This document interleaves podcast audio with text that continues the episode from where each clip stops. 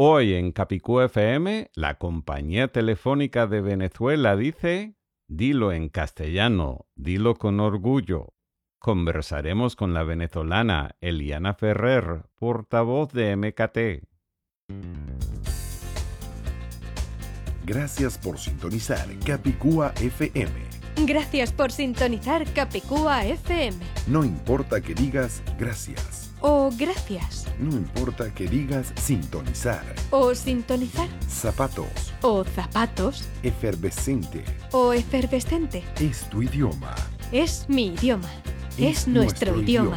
En Capicúa FM tratamos y aclaramos las dudas del castellano, el más hablado y más difundido de todos los idiomas españoles, Asuntos culturales gastronómicos. y hasta musicales. Ahora el director de Capicúa FM, Alan Tepper. Gracias querido oyente por acompañarnos en Capicú FM, parte de la cadena Tecnotour. Te saluda Alan Tepper. Efectivamente, en el episodio 57 conversaremos con la venezolana y portavoz de MKT, Eliana Ferrer, sobre el castellano de Venezuela, palabras particulares sobre la comida, diversas preparaciones del café y hasta palabras del mundo de la medicina y cómo se contrastan con las de la Argentina, donde también vivió Eliana. Además, conversaremos sobre la campaña de la compañía telefónica venezolana llamada Dilo en castellano, dilo con orgullo, la cual cubrí en mi libro La conspiración del castellano, que se encuentra disponible en laconspiraciondelcastellano.com y también en tu librería preferida a través de los enlaces que se encuentran allí en laconspiraciondelcastellano.com. Este episodio de Capicú FM nos llega en parte por nuestros auspiciadores. El Hotel Castillo Bello Azul o Hôtel Chateaubleu, en Gabletes Coralinos, Miami, Florida. Consigue un descuento especial con la clave CapicúFM, todo pegado sin espacios, al reservar directamente con el hotel vía el sitio web castillobelloazul.com, por teléfono o en la recepción.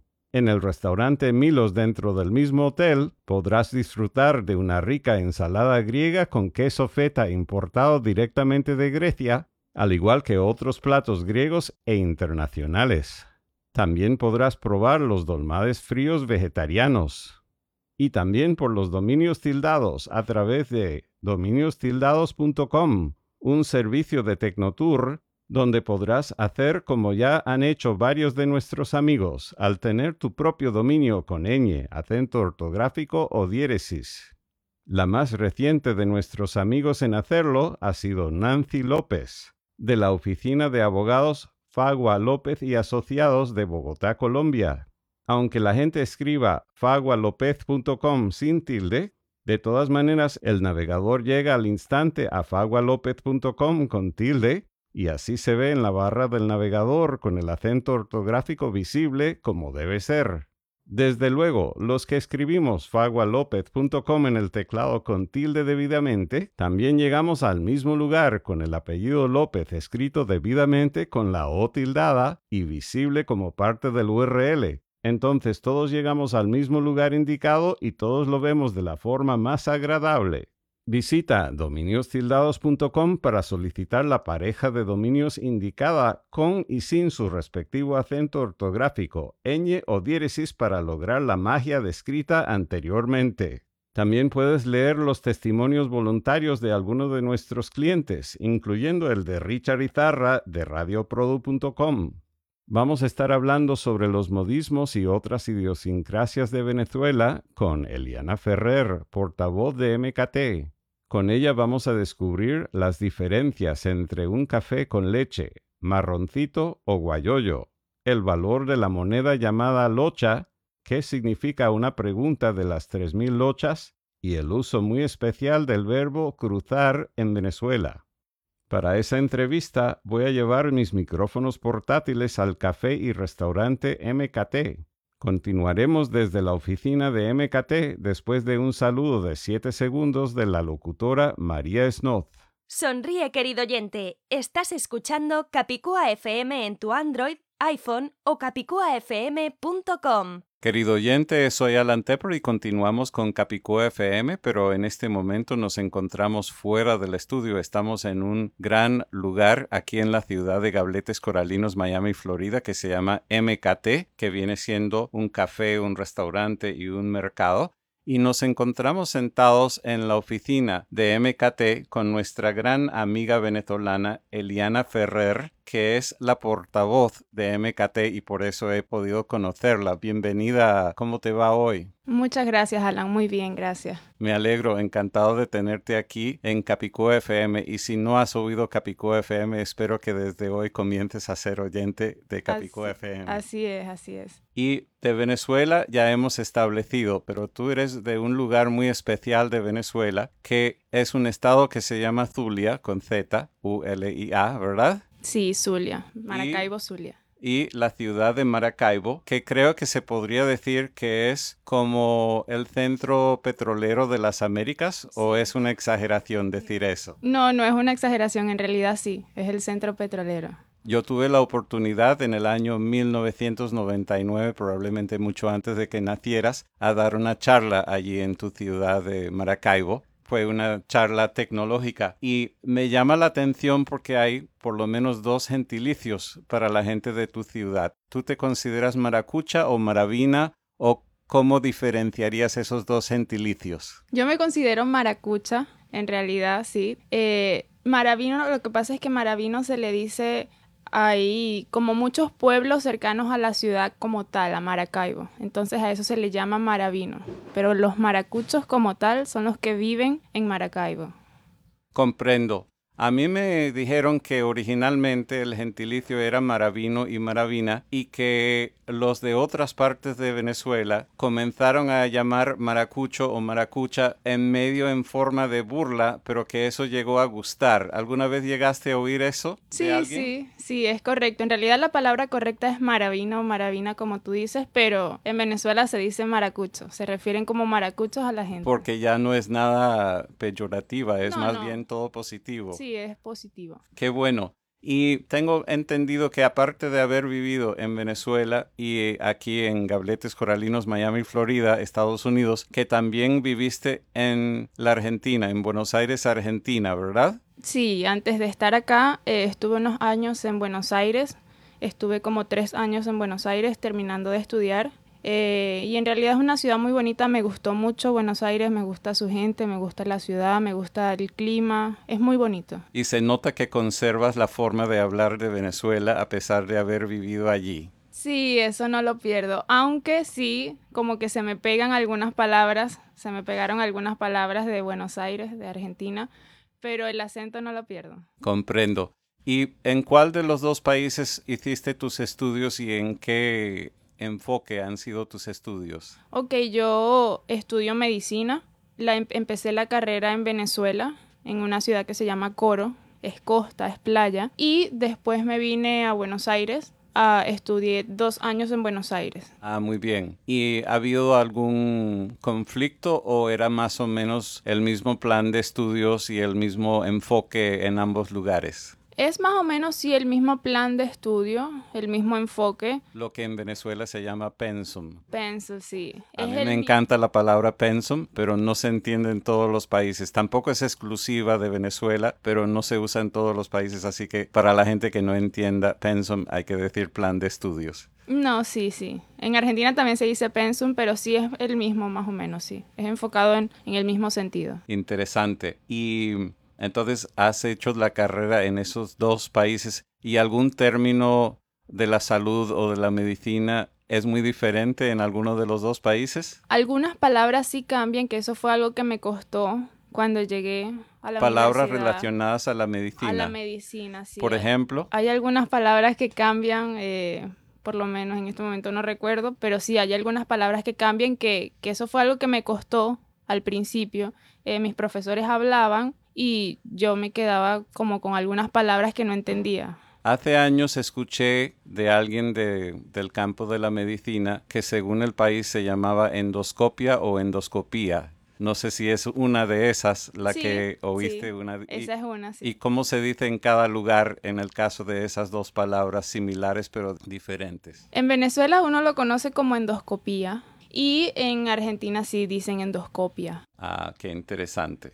Ahora, en Venezuela, tengo entendido por mis visitas allí y por mis tantos amigos de, tu país que hay muchas maneras de preparar el café y re- el que más recuerdo es el guayoyo, así que podrías explicar para todos nuestros oyentes qué significa cuando preparas el café al estilo guayoyo y después darnos algunos otros ejemplos de cómo preparar el café en Venezuela con nombres medio únicos. Ok, eh, el guayoyo es como un café muy clarito, que lo toman mucho allá en Venezuela, es el que toma mi mamá, por cierto, el que le gusta a mi mamá. Es un café muy clarito. En Venezuela nosotros preparamos el café con algo que llamamos colador. No usamos, casi no usamos cafetera ni nada de eso, sino que usamos un colador, que es que tú pones el café en polvo en el colador y luego le pones el agua caliente. Y pones muy poquito café y bastante agua, entonces queda como un café muy clarito. Muy bien. ¿Y alguna otra manera diferente de preparar el café en Venezuela más allá del guayoyo? Sí, en Venezuela se acostumbra mucho a tomar café con leche, pero nosotros usamos leche en polvo. Acá se usa mucho leche líquida para los cafés con leche, cappuccino, latte.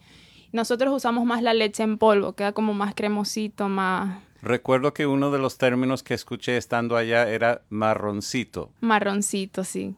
Ese es un café eh, más oscurito, es un café un poquito más fuerte, con leche, pero más café que leche. Entonces tenemos guayoyo, marroncito, café con leche y algún otro. Esos tres creo que son los más comunes. Una de las cosas que cubrí en mi libro que me encanta de Venezuela, aparte de ser uno de los países donde la propia constitución indica la realidad del idioma castellano, es que en el año 2008 la compañía telefónica que es CANTV, o creo que ustedes lo pronuncian CanTV, CanTV, sí. hizo una campaña llamada Dilo en castellano, dilo con orgullo. No sé si tú vivías allá y si te expusiste a esa campaña en esa época, en el año 2008. Eh, puede ser que sí, me suena, o sea, me recuerda algo, pero no lo recuerdo muy bien, pero sí. Muy bien, una de las cosas que llama la atención, porque ahora por lo menos en Estados Unidos y, y también yo mismo lo he utilizado en México y en España, es el fenómeno del Uber, del Uber y también en Estados Unidos el Lyft. Y un, un verbo muy particular de Venezuela, o sea, el verbo se usa en todas partes, pero se usa de una forma muy particular en Venezuela, es el verbo cruzar, en un caso donde en otros países se diría doblar o virar o girar, entonces, a veces estando con un conductor o conductora Uber y él o ella pregunta que si va a cruzar a la izquierda o cruzar a la derecha, choca para la persona no venezolana porque cruzar para otros países quiere decir seguir y pasar al otro lado sin doblar. Ah, no sé si, si te has expuesto a esa situación. Sí, sí, en realidad sí, en Venezuela usamos mucho esa palabra, de hecho es la que usamos cruzar, cruzar a la derecha o cruzar a la izquierda. Y sí, algunas, algunas personas no lo entienden o, o sea, cuando uno le dice cruzar, no lo entienden, te preguntan cómo cruzar o... Sí, porque fuera de Venezuela quiere decir como atravesar Sí, exacto. hacia el otro lado sin doblar Sin ni a la doblar. izquierda ni a la derecha ni la izquierda. Así que es interesante. Y Venezuela, por supuesto, es uno de los tantos países donde o la constitución o la ley indica que el idioma es castellano, que por supuesto incluyen Bolivia, Chile, Colombia, Ecuador, España, Perú y Venezuela. Así que muchas felicidades por afirmar eso correctamente y gracias a la CanTV o CanTV por esa acción. Todavía sigo buscando a alguien que haya podido colaborar dentro de la compañía, pero todavía no he conseguido. Pero ah, si alguno de los oyentes es o, o ha conocido a alguien que haya trabajado en ese equipo, me encantaría que venga a Capicúa FM para hablarlo. Hay una moneda venezolana llamada la locha pero yo sé que es antes de tu tiempo y probablemente antes de mi tiempo, pero tú recuerdas una moneda llamada la locha? Sí, sí, claro que sí. La recuerdo eh, no porque viví esa época, sino eh, por mis abuelos, mi mamá que lo habla, que antes se utilizaba esa moneda que era la locha. Esa era la moneda que, Tengo entendido que era una fracción de un centavo o de un céntimo de bolívar, ¿verdad? Era una fracción de centavo, sí. Y de ahí viene una forma de decir cuando hay una pregunta un poco profunda, entonces la gente pregunta, Ahora viene la pregunta de las 3.000 lochas, Lochas, ¿verdad? sí. ¿Has escuchado eso de las 3.000 lochas? Sí, sí, es un dicho bastante común en Venezuela, sí, las 3.000 ochas. Entonces todavía se usa y todavía se comprende de qué se trata. Sí, claro que sí. En Venezuela se utiliza mucho esa palabra, locha. Ah, qué interesante. Y fuera de la medicina, ¿qué diferencias encontraste en el- entre el castellano de Venezuela y el de la Argentina o el de otra gente que posiblemente hayas conocido aquí en el sur de la Florida en Estados Unidos? Bueno, entre Venezuela y Argentina, eh, lo primero es como el acento, el acento que tienen los argentinos es un acento bastante fuerte eh, y algunas palabras cambian también, por lo menos ellos al, nosotros le decimos sábana con lo que nos arropamos, ellos le dicen colcha.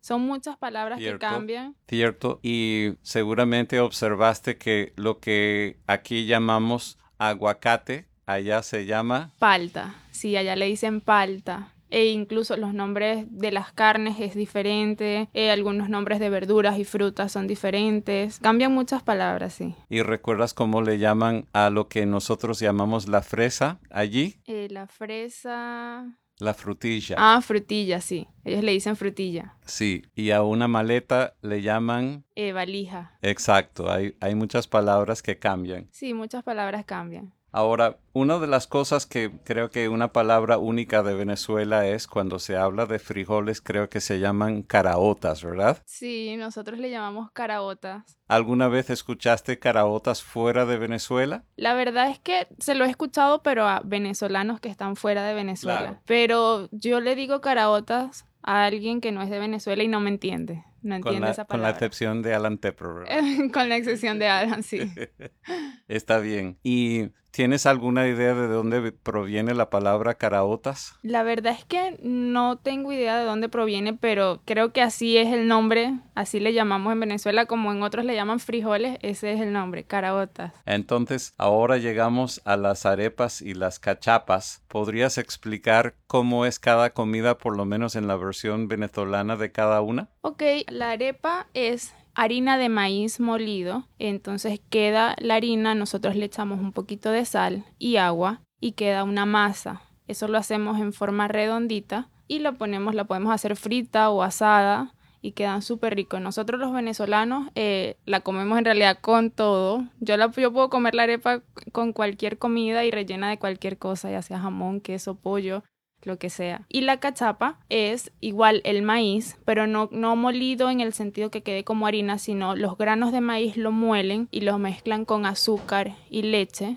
en vez de agua. Y también se hace como una forma así redonda un poco más grande y queda más cremosita. Esa la comemos con mantequilla y queso, queda súper rica. A mí me gustan las dos. ¿Y de las arepas las prefieres fritas o al horno o cómo? A mí me encanta la arepa frita, me encanta. Comprendo. Creo que es mi favorita frita. ¿Y has tenido la oportunidad de probar la arepa colombiana y poder observar en qué se distingue? Sí, sí he tenido la oportunidad y yo creo que más que todo en el sabor es la forma en que ellos se lo comen los colombianos. Nosotros comemos la arepa rellena, ellos la comen como un acompañante, como sola, como un acompañante a las comidas. Y una adaptación tal vez de la cachapa que ellos tienen que llaman la arepa de choclo. ¿Has probado eso también? Sí, también lo he probado la arepa de choclo. eh, es como una cachapa así, pero con en vez nosotros a la cachapa solo le colocamos azúcar y leche y queda cremosita. Es el maíz puro, queda súper cremoso. Eh, la arepa de choclo es igual eh, los granos de maíz molido, pero le, ag- le agregan eh, harina de maíz. Entonces queda como más compacta, pero con el sabor del maíz. Comprendo. Y otra comida muy típica de Venezuela, de hecho no he escuchado este término fuera de los venezolanos, es la palabra tequeños.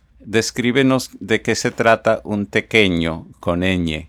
Tequeño, sí. A mí me encantan los tequeños. El tequeño es harina de trigo relleno de queso y es frito. Quedan como unos deditos de queso. Es súper rico, a mí me encanta. Qué bueno. Y ese es nuestro puente, porque eso de todo lo que hemos hablado hasta ahora, aparte del café, por supuesto, los pequeños sí se ofrecen aquí en MKT. Sí, acá vendemos tequeños. Nosotros eh, en Venezuela comemos tequeño y lo acompañamos siempre con una salsa de cilantro que le llamamos salsa tártara. Muy bien, creo que aquí en MKT también. También servimos con salsa de cilantro o salsa tártara. Y hasta ahora creo que no hay cachapas ni arepas en MKT, ¿verdad? No, no, hasta los momentos no, pero esperemos que pronto. Muy bien, entonces para el beneficio de los oyentes de Capicú FM, ¿qué más se ofrece aquí en MKT? Y en MKT eh, ofrecemos una gran variedad de comidas. Vendemos sándwich, una gran variedad de sándwiches, vendemos ensaladas, eh, vendemos proteínas como pollo, pescado, carne.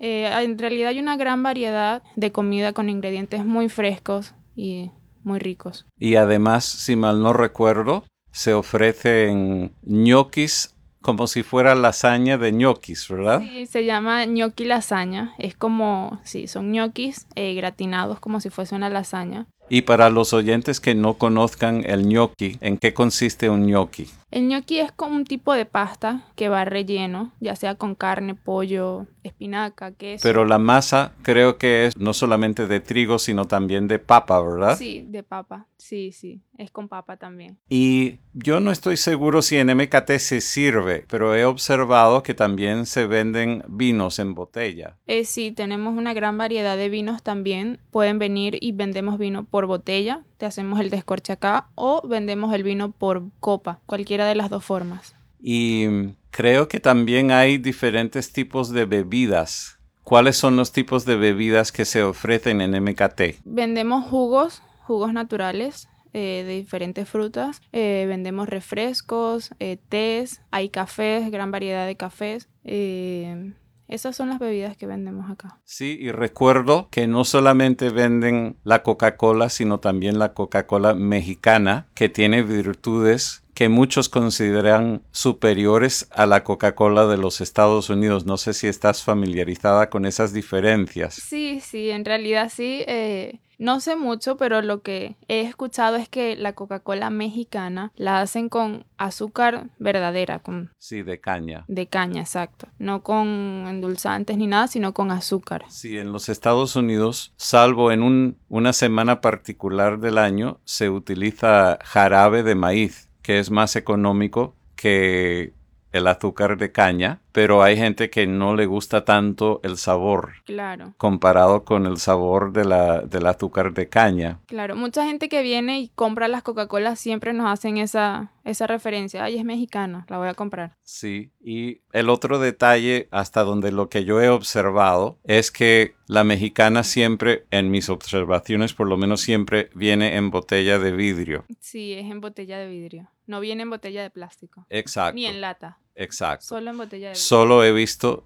de vidrio y yo no soy tomador de ese tipo de refrescos, pero sí soy muy exigente y prefiero tomar siempre de vidrio y no de plástico. Claro. Así que ese es una, un atractivo más de MKT. Y MKT corrígeme si estoy mal, creo que estamos en Ponce de León, número 18. 31, sí. 1831. 1831. Así que todos los oyentes están bienvenidos aquí en, en, MKT, ¿verdad? Claro que sí, los esperamos. Y por supuesto que mencionen el hecho de haberse enterado en Capicú FM.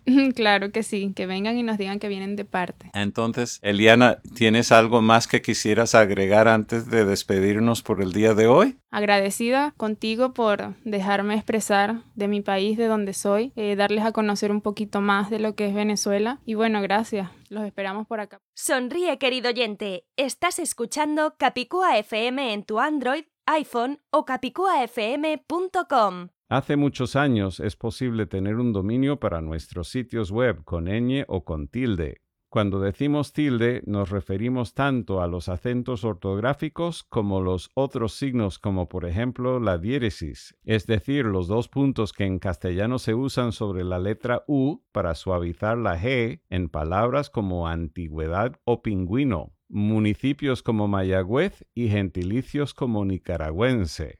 Muchos saludos a nuestros oyentes de Camagüey, Cuba, Mayagüez, Puerto Rico y Nicaragua. Ahora me pregunto por qué las organizaciones dueñas de sitios web como bacardi.com, elperiódico.com y telefónica.com no han aprovechado para tener un dominio tildado con su respectivo sitio web. Querido oyente, si trabajas en alguna de estas empresas, deberías compartir esta información internamente para que puedan aprovechar los dominios tildados al visitar dominiostildados.com o al escuchar este episodio de Capicú FM. Este episodio de Capicú FM nos ha llegado en parte por nuestros auspiciadores, el Hotel Castillo Bello Azul o Hotel Chateau en Gabletes Coralinos, Miami, Florida. Consigue un descuento especial con la clave CapicúFM, todo pegado sin espacios, al reservar directamente con el hotel vía el sitio web castillobelloazul.com por teléfono o en la recepción. En el restaurante Milos dentro del mismo hotel podrás disfrutar de una rica ensalada griega con queso feta importado directamente de Grecia, al igual que otros platos griegos e internacionales y también por los dominios tildados disponibles a través de dominiostildados.com, un servicio de Tecnotour donde también ofrecemos alojamiento combinado. Hasta el próximo episodio de Capicú FM, soy Alan Tepper. Viva el castellano, viva la diversidad lingüística española, ahora con por lo menos siete idiomas oficiales. Aragonés, castellano, catalán, euskera, gallego, occitano y valenciano abajo con el encubrimiento.